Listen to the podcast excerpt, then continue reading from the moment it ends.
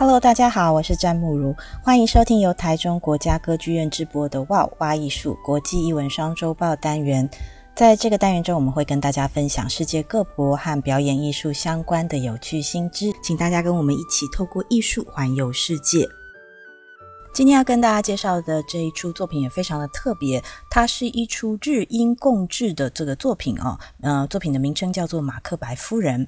呃，演员有天海佑希跟 Adam Cooper，这两个名字放起来就是有一个金光闪闪的感觉哦，都是在各自的领域非常非常出色的演员。我们待会会再跟大家更详细的介绍一下这两位演员。那这个作品，我们刚刚提到它是日英共制啊，哦。马克白这个作品，或许在莎士比亚的戏剧当中大家并不陌生，但是马克白夫人可能就在以往的作品当中，我们没有看到有太多的琢磨哦。所以这出作品它非常有趣的是，它用一个全新的角度来演绎莎剧背后的女人。其实这个作品也是有点命运多舛，因为其实听说他们计划了非常多年，但是后来因为疫情的关系，有一度取消。当时谁也不知道这个疫情会是怎么样的一个发展哦，所以呃，后来在今年又能够重新的实现这个计划哦，可以说包含其实不只是观众，包含演员本身，他们都觉得相当相当的惊喜。呃，是一个今年的秋天大家都相当期待的节目。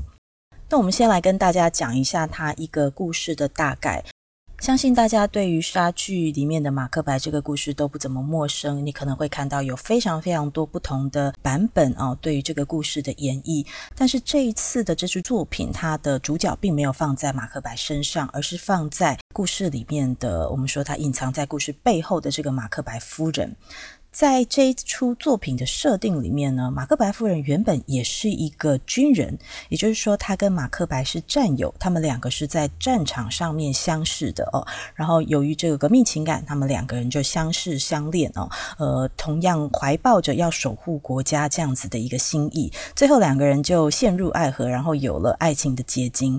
但是呢，故事在这边就有一个转折。马克白夫人她必须呃回家生小孩，然后产后呢得呃守在家里当一个母亲，她没有办法回到战场上面。所以在故事当中的马克白，她对于现在的人生是非常不满足的。但是另外一方面，她的丈夫呢，我们看到当时的这个故事设定呢，国家依然是处于这个烽火连天的状况。她的丈夫马克白可以说是连战皆捷哦，然后慢慢的登上了高位，成为一国的权贵。但马克白夫人她在心里面有一个从她年轻时候就有一个梦想，就是她想要跟她的丈夫一起来治理这个国家。那在这个时候，当时的国王邓肯哦，就对外公布，他要挑一个跟自己没有血缘关系的人来继承王位。那马克白夫人听到这个消息之后呢，她就觉得，哎，我自己长年以来难以忘怀的这个梦想，还有我们夫妇两个人的这个野心，可能终于有机会实现了。我们终于有机会登上王位，一起来守护这个国家，治理这个国家了。好，这个就是我们目前在很多关于这出作品的介绍里面哦，可以看到的一个故事梗概。那这里面其实有非常多我自己个人觉得相当有趣的元素哦，我们一个一个来看。首先，我们来看一下这一出戏的导演。这次作品的这个导演呢，，Will Tuckett，，威尔塔克特哦，他本身是一个导演、编舞家、舞蹈家，然后他经手的作品哦非常广泛，除了有舞蹈作品之外，还有歌剧了，跟一般我们所说的这种舞台剧 （straight play） 哦，呃，涉猎非常的广。导演跟日本的渊源也还蛮深的。他在二零一二年呢，CAT 就是神奈川艺术剧场，他一周年纪念公演的时候，其实他就以编舞家的身份跟日本的舞者手藤康之合作过一个以日本民间故事鹤为主题的一出作品。那么在那个之后，也陆续跟日本的知名演员渡边谦啊合作过《皮萨罗》，还有宽一郎合作过《卡斯帕》。那最近的话，他也担任了新国立剧场的一出芭蕾舞作《马克白》的编舞。在新国立剧场演出的这个芭蕾舞剧《马克白》，其实也是引起了一番话题哦。因为《马克白》这个作品，我们知道它过去是比较常以话剧的方式、舞台剧的方式上演，但是很少人用芭蕾的方式来表演它，因为它其实是一个台词很多的一个剧哦。那么当时在采访当中，就有人问到这个 Will Tuckett 就他在编舞的时候有什么样的一个想法哦？那其实他也提到，正因为芭蕾舞，我们也知道它是不会有什么对话的，它可能在这个剧情的描绘上面，主要都是必须要聚焦于舞者的这个身体肢体表现，所以他相当的敏锐去关注到，在马克白这个作品里面，其实它有相当明显的男女的阶级关系，所以他就运用了芭蕾舞里面的我们说舞蹈动作的。力与美，想要去呈现出这种男女的阶级关系。我觉得从这个导演对于芭蕾舞剧哦，去讲述说他要怎么样编舞，还有讲到我们刚刚讲到他所聚焦的这一些地方，他自己对于这个作品的理解，其实都多多少少可以感受到一些跟这一次《马克白夫人》这个作品哦有一些共通之处。再来，我们要看一下这个。金光闪闪、闪亮亮的演员名单哦，第一位我们当然不能够不提到我们的女主角天海佑希，她当然就是饰演这个马克白夫人这个角色。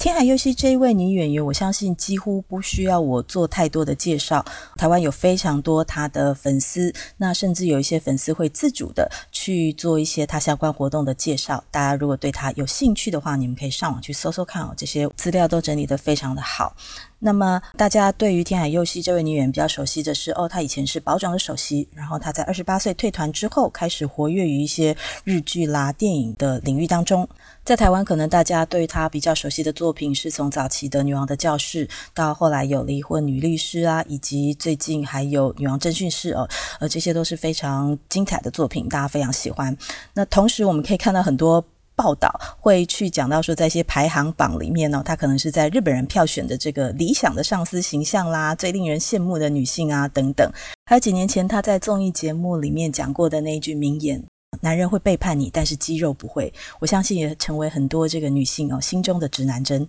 这么一位帅气的这个女演员呢、她在这一次饰演的是一个什么样的马克白夫人呢？呃，我们刚刚讲到她是马克白的战友，她自己也担任了这个军队的指挥官。那在生产之后，她本来很想要跟她的丈夫一起重回战场，可是因为呃生产对她的身体带来了一些伤害，让她没有办法如愿的回到战场。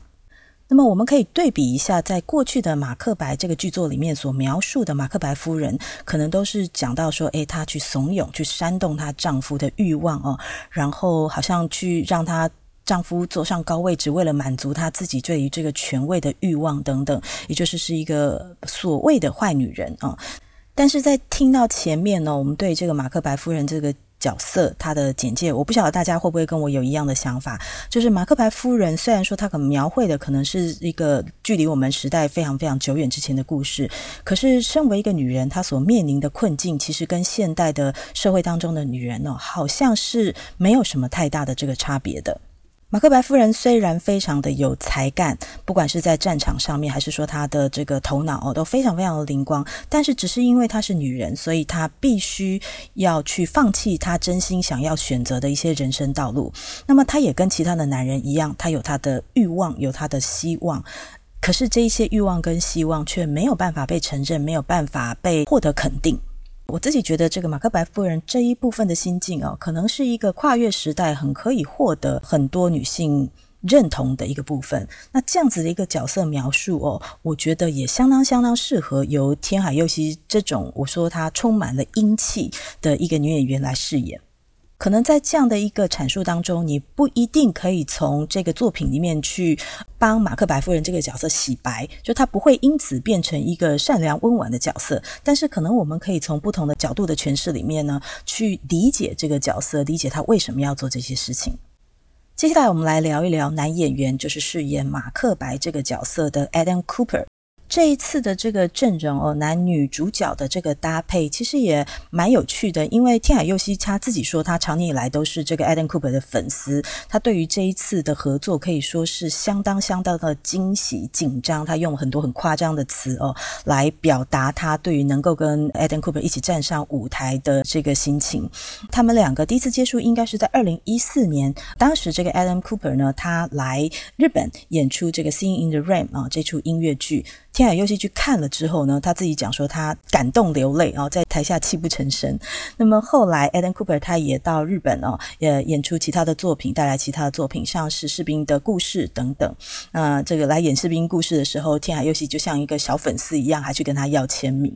之后，他也陆续看了他很多的作品。那他自己哦，天海佑希去伦敦出外景的时候，也去探过 Adam Cooper 的班。那这个刚提到的这个作品《Singing the Rain》，他在二零一四之后，二零一七又来到日本哦，再重演。那天海佑希因为他太喜欢这个作品了，他还自己主动哦，没有收钱，就自己主动帮这个剧做了非常多的这个宣传。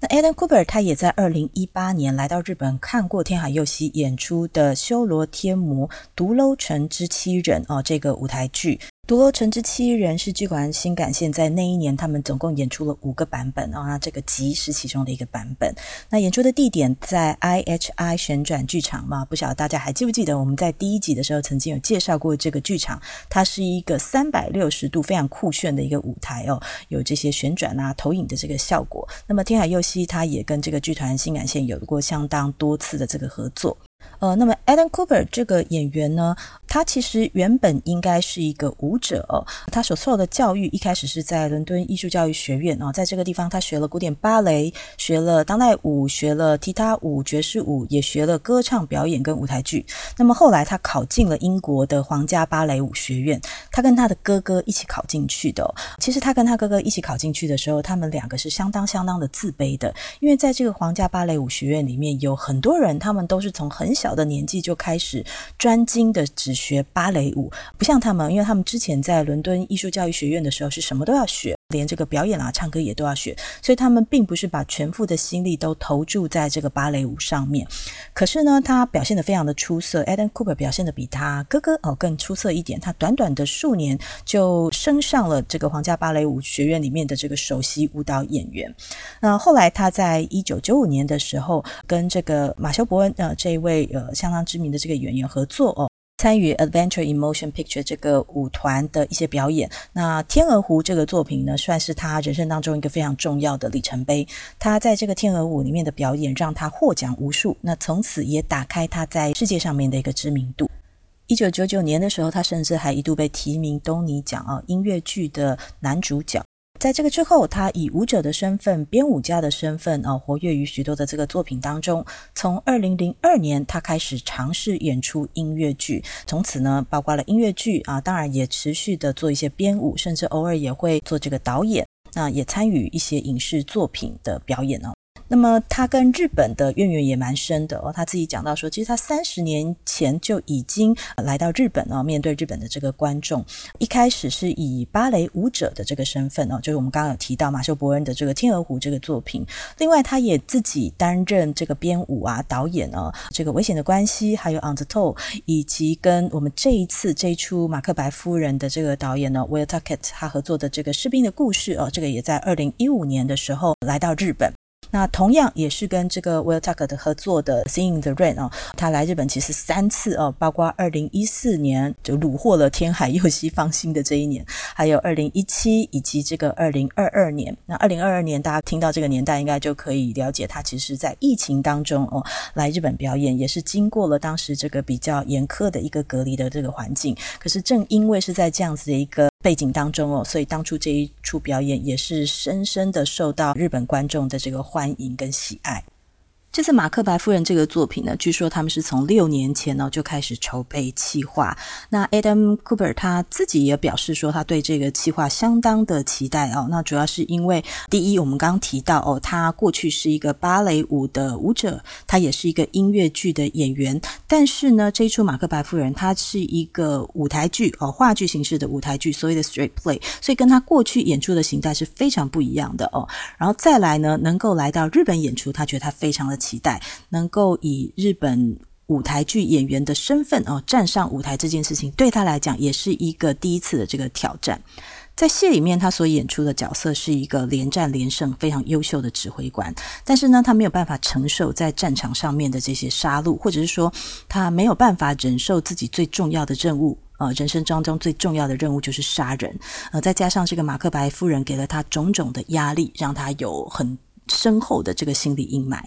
呃，我在准备这个资料的时候，其实看了很多 Adam Cooper 他的访问哦。越看越觉得这个作品真的非常的有趣哦，因为大家对于这个作品的讨论其实相当的现代，因为我们一直觉得莎剧是一个古典的这个作品，但是在作品里面呢，比方说这个记者就问他说：“诶，我们这个作品里面讲到很多关于女性，她们可能在结婚、生产跟她们的职涯当中的一些问题，其实这个问题好像是放诸四海皆准，甚至是我们放到现代来讲，大家对于它所产生的这个共鸣，好了，或许会更深哦。”那么，Adam Cooper 他也有提到说，确实他也可以感受到，这个女性在这个社会上面生活在这个社会上面，其实背负了相当多的困难。即使是在英国，我们觉得它可能是一个性别意识比较进步的国家哦，跟日本相对起来比较进步的国家。可是，在传统上面，大家还是会有这个女性不需要拥有自己的这个职压，你只需要当一个非常贤惠的伴侣就好了。那这样子的意识，其实传统上还是存在的。所以，一个具有强烈的性格、自己的性格跟强烈的野心的女性哦，往往会被大家看成是一个很负面的这个存在。我们可能会觉得说，诶，英国是一个有女王啊，甚至可能今天出现一个女性的首相，我们也不会觉得太奇怪的这个国家。尽管是这样的国家，但是在英国的女性，可能她们依然还是要面临像这样子的一个困境哦。那 Adam Cooper 也提到，他说，我们必须很遗憾的讲，在这个不管是政治界或者是商业界哦，还是有很多人看到一些大展身手的女性呢，她们心里是有一些负面的印象的。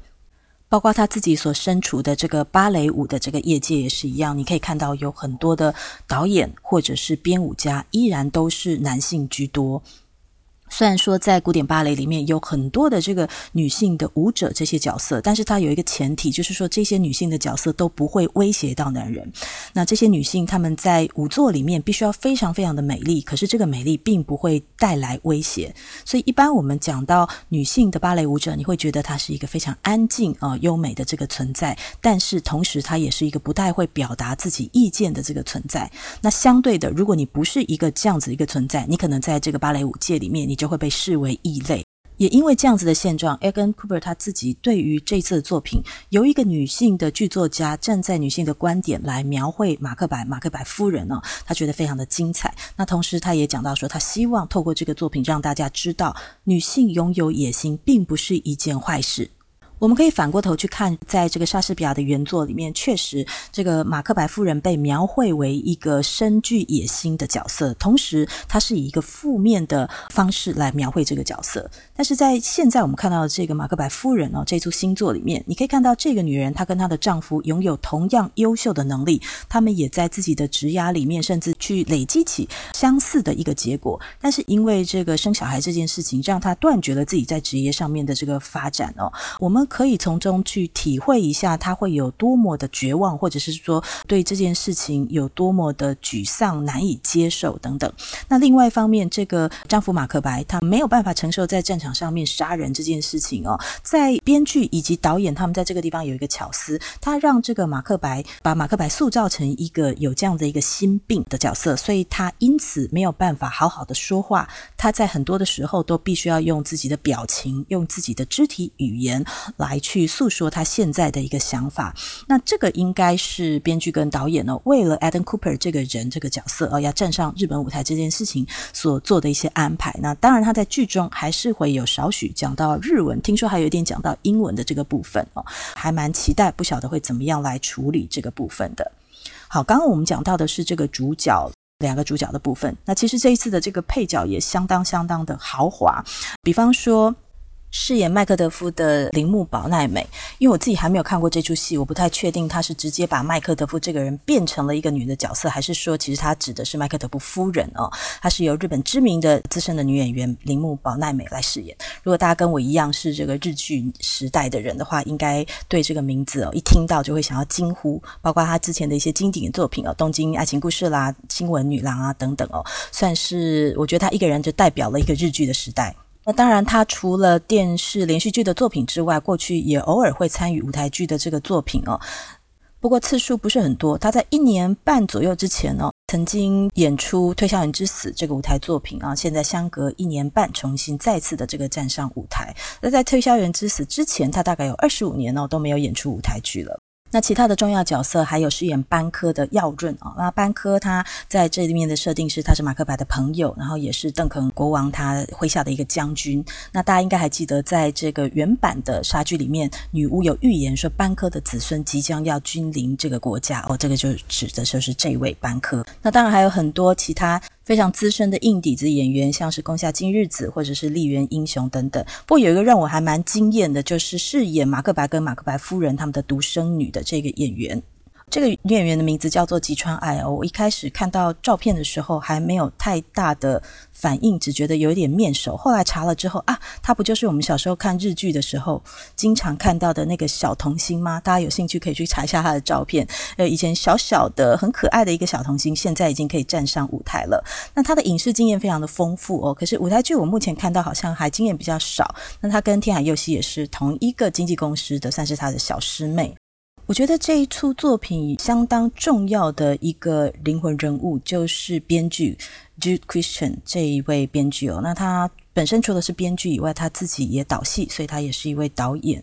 相当年轻的一位女编剧。在过去的这个作品当中哦，她有相当多的作品也都是着眼于这个戏剧里面的女性角色。我去看过一些他过去的访谈，包括他可能曾经指导过一个作品叫做《奥赛罗马克白》，对，他把莎剧的两个作品呃，把它给结合在一起。那在回应这个作品的访谈当中，他有提到了他对于戏剧的看法。他说他觉得呃，戏剧是关于男人跟女人、种族跟宗教偏见、暴力跟权力啊。戏剧当然不应该告诉观众如何去生活，但是呢，他认为戏剧确实反映了，或者是说艺术确。确实反映了他所服务的社会，同时也会塑造一个社会的这个发展。那么，身为一个艺术家，我们必须要对于自己向这个世界所传达的故事去负起责任。就算我们没有办法去预测出这一些故事会怎么样被传述，或者是大家怎么样接受他们，那么当然，身为一个编剧，身为一个艺术家，你可以把你自己把你的作品定位为一个非政治性的、跟政治无关的。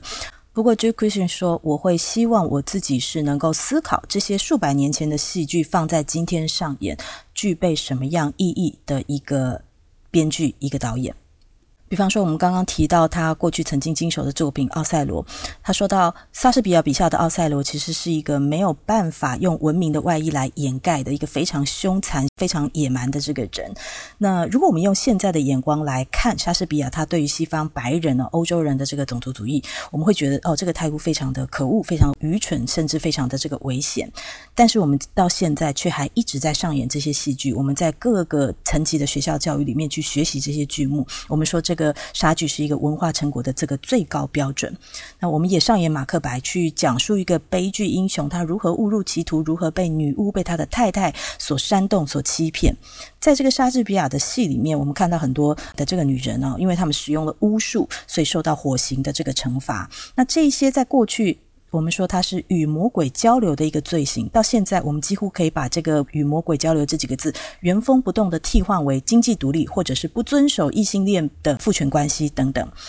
那么 j u k Christian 在写这些戏的时候，他是不是想要去推翻莎士比亚，或者是说去否定莎士比亚的戏剧呢？其实不是的。他说他想要做的戏是，他想要让世界看到的莎剧是能够保留莎剧里面美好的语言跟美好的戏剧性，但是去除掉里面一些不合时宜的政治。在这一出新作《马克白夫人》里面，他说。马克白夫人，首先为什么她没有名字呢？在莎士比亚的其他的作品当中，哦，有一些人他的这个太太，他的妻子是有名字的，可是，在马克白夫人这么一个重要的角色，他却没有自己的名字。那名字是一个人他证明自己存在的一个根本啊。我们觉得有名字是一件理所当然的事情，但是马克白夫人却无法拥有他自己的名字，他必须要依附在马克白身上，才能够去被确认到他的一个存在价值。那这样样子的这个感觉。我们不免要去思考，马克白夫人她觉得她自己是谁？她的这一生到底幸不幸福？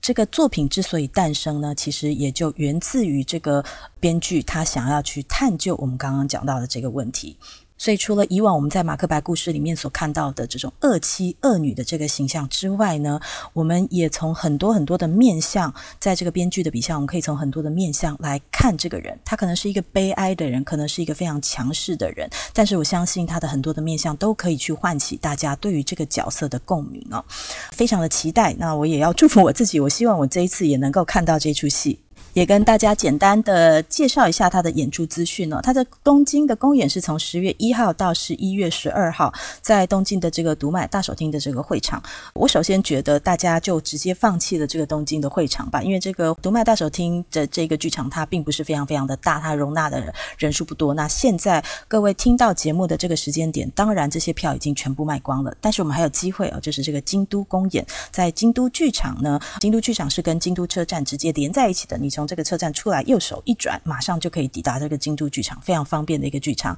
它的票还没有开卖啊，在日本我们是十月一号会开卖。那么演出的时间是十一月十六号一直到十一月二十七号，场次不多，才十几场而已。但是如果我们手脚快一点的话，说不定还是有机会可以抢到这个京都剧场的票的。那么难得到了京都，我相信可能大家都有很多京都旅游，不管是美食啦，或者是观光啊等等的各种自己的这个口袋名单。不过我想要跟各位介绍。一个地方，它距离这个奇缘非常的近。如果你在 Google 地图上面搜寻的话，你可以用和生庵来搜寻哦。但是这间店、这间酒吧哦，它的名字现在叫做 The Common One Bar。从外面经过，你会非常容易的错过它，因为它就是一个小小的窄门。那么进去之后，一个细细小小的石板铺成的这个小路，旁边是小小的日式庭园。啊，我们会从一个相当隐秘的入口进到这个老房子里面。在这个老房子的前半部，应该以前就是以和生庵这个名字来经营的一个抹茶，算是教室吧。哦，但你往深处走，它后面在一个类似中庭的地方，它现在是以酒吧的方法在经营。那你可以坐在吧台。看这个八天的这个师傅，嗯，可以跟他点一些调酒，但是呢，我还蛮推荐大家跟他点这个抹茶茶的鸡尾酒，因为他就会当场用一般我们在茶道的时候所使用的这种正式的这个茶碗哦，都有些都非常非常贵，他还会跟你介绍一下这个是什么什么烧哦之类的，用这个茶碗来点茶，你可以从头到尾去欣赏这个。师傅他在点茶时候的这些手势啊，他的这个功夫，然后用这个道地的抹茶会提供鸡尾酒，那可能是有酒精的，你也可以有这个无酒精的。呃，我觉得非常的有趣哦，算是在京都可以常常看到这种新旧融合的其中一个很好的例子。也欢迎大家到京都的时候可以去走走看看。那感谢大家的收听，也请大家要记得订阅分享 WOW 艺术 Podcast，才不会错过任何精彩的内容。那我们下次见，拜拜。